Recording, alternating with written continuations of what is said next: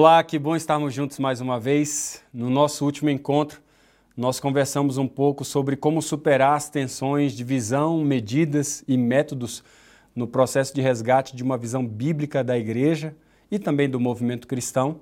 E na conversa de hoje, nós vamos situar a igreja naquelas que são as últimas descobertas da sociologia da religião e também da história dos movimentos. Né? Nós vamos falar sobre o ciclo dos movimentos como que esses ciclos eles podem ser fonte de consciência para a gente descobrir se nós estamos longe ou perto da causa original que dá sentido à nossa igreja ou, quem sabe, ao movimento adventista. Né? Isso é muito importante. Uh, isso é tão, tão importante que quando a gente começa a lidar com, com essas questões, a gente logo percebe que as igrejas que precisam serem revitalizadas, normalmente elas estão em estágio de manutenção, né, de platô, de declínio. Normalmente as igrejas inclinam, reclinam e declinam. Normalmente essas igrejas que precisam de revitalização, ou elas estão reclinadas ou declinando. Né? Consequentemente, essas igrejas elas perderam de vista o seu ímpeto inicial, aquilo que fez elas inclinarem, né? aquilo que fez elas terem um crescimento saudável. No fundo, essas igrejas elas perderam a causa que dá razão à sua existência. E eu acredito que resgatar a causa inicial do movimento é, é o fundamento, né? é o ponto de partida para a fidelidade do que é ser adventista. Então, quando boa parte das igrejas elas não possuem mais aquela causa que deu origem ao movimento, nós devemos questionar se de fato essas igrejas são adventistas na sua essência. Eu tenho questionado muito isso, que embora nós tenhamos um prédio com a placa de igreja adventista, nem todas elas realmente são, porque elas perderam a essência do que é o movimento. Então, esse ciclo dos movimentos, ele nos ajuda a perceber se nós estamos sendo fiéis ao, àquele ideal que nos deu origem. E todos os movimentos ao longo da história, se você observar, eles também estão nessa luta de manter aquele ideal do movimento primário de Jesus, né? Você vai, vai encontrar isso nos primeiros cristãos, nos montanistas, nos valdenses, nos albingenses, nos lollardos, quem já ouviu falar aí também dos morávios, né, nos diversos segmentos do protestantismo e também no adventismo. Né? Todos esses grupos eles, eles promoveram um senso de resgate da essência do movimento cristão. E dentro do movimento adventista, desde o início, é, houve esse esforço de resgatar os elementos básicos do movimento cristão. E, e, aqui eu estou falando de uma igreja com um sistema de governo que seja representativo, de uma estrutura de liderança apostólica e, acima de tudo, um corpo doutrinal também coeso e completo, de acordo com a palavra de Deus. Né? Muitos teólogos e historiadores têm se debruçado nesse assunto de uma maneira assim intensa. Eu poderia aqui fazer menção do Christoph Dawson, né? do Werner Goetz, quem, quem vai estudar aí sociologia da religião vai, vai se defrontar, vai se bater com o Goetz em algum momento, o David Monberg. Dentro do nosso contexto adventista você vai ter o George Knight, que é alguém que está preocupado com essa questão é, do ciclo dos movimentos dentro do nosso contexto. No meio protestante aí você tem o Alan Rush, o Michael Frost, né, o Neil Cole e tantos outros aí que, que estão, de certa forma, tentando achar os elementos básicos que deu origem ao movimento e como que a gente pode continuamente resgatar uh, esse, esse conteúdo, resgatar esse ímpeto. Né? Então, estes ciclos, eles pressupõem que a igreja, elas podem passar normalmente por três estágios, como eu falei para vocês. As igrejas podem inclinar, elas então chega um momento que elas começam a reclinar e depois elas entram em processo de declínio. Então, os historiadores dizem que, que parece que boa parte, né, boa parte dos movimentos, após basicamente aí, sei lá, 200 anos, eles tendem a perder esse ímpeto de crescimento, de inclinação, e eles acabam começando a perder a sua identidade, eles começam a reclinar. E aí depois eles entram em crise e estágio de declínio vertiginoso, chegando até a morte. E basicamente, se você olhar, é, isso, isso aconteceu com muita gente. E isso tem que acender a luzinha vermelha, principalmente no nosso contexto. Somos um movimento chegando ao nosso, nosso contexto de 200 anos. Se a igreja primitiva, por exemplo, passou por isso, né, depois de 200 anos, ela veio muita crise sobre elas.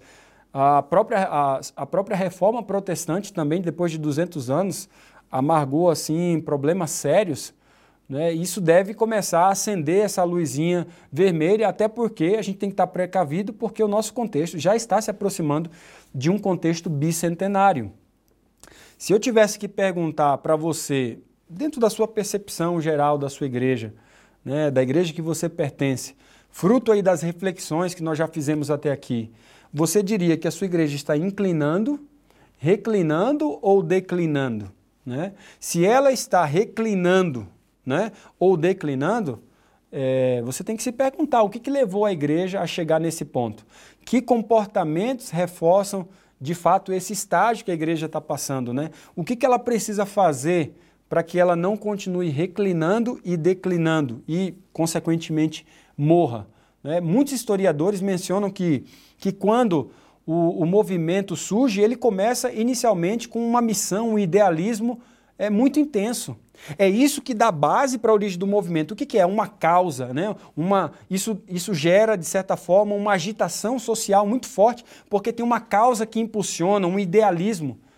E essa causa vai ganhando força e ela começa a conseguir adeptos, né? gerando ali uma, uma, uma popular emoção entre o povo e rapidamente você tem um crescimento do movimento que cria essa necessidade de manter o ideal, ao mesmo tempo que precisa manter a mobilidade né, para se transformar diante das mudanças.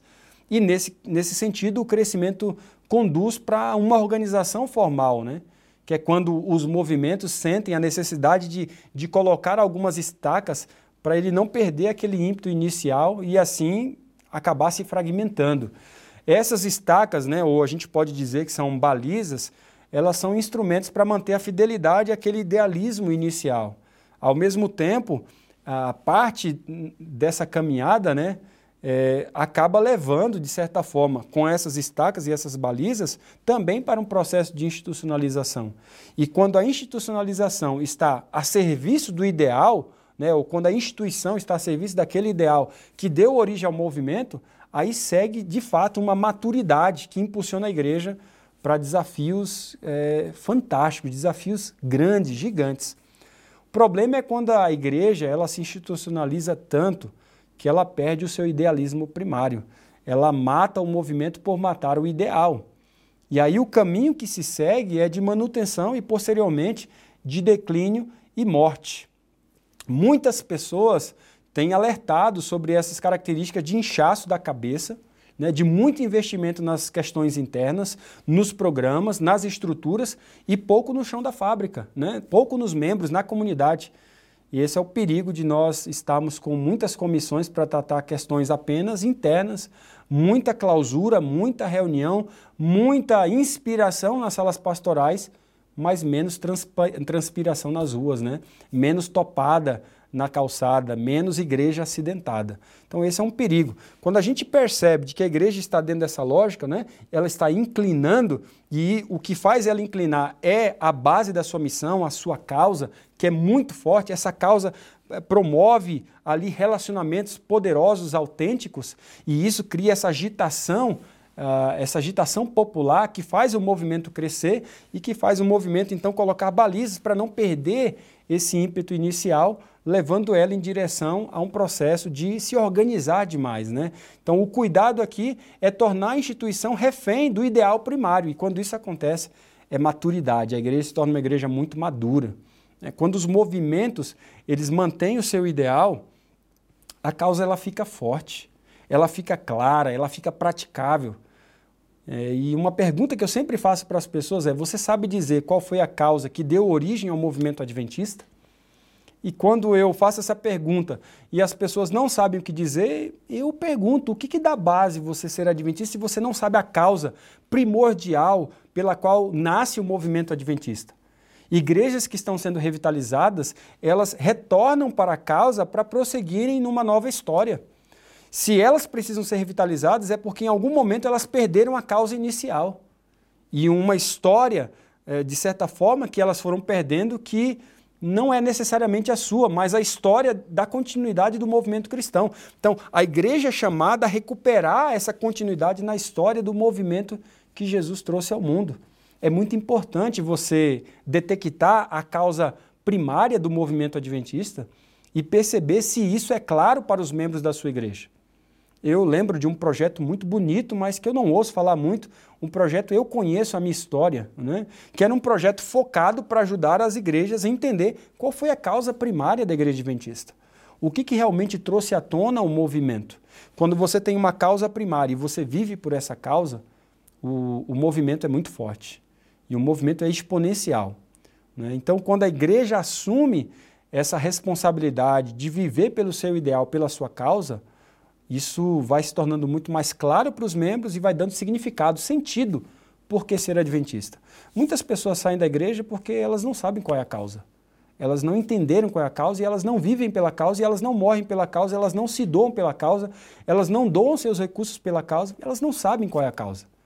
Qual é a causa primeira do movimento adventista?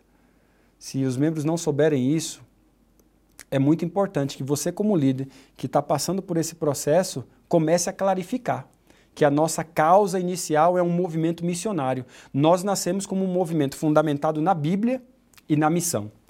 Nosso chamado é anunciar da nossa própria vida e com a nossa própria boca de que Jesus está voltando. Nós temos uma mensagem para dar para o mundo. Apocalipse 10, 12 e 14.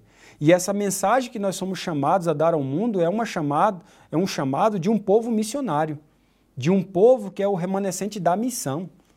Esse remanescente da missão é um chamado para clarificar a verdadeira causa para o mundo, dizendo que esse mundo está se acabando e de que as pessoas, as pessoas precisam se voltar para Jesus.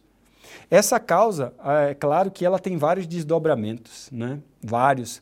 Mas quando ela fica claro para aquilo que é ser igreja, isso vai ajudando a igreja no seu entendimento de como que ela deve operar como corpo de Cristo.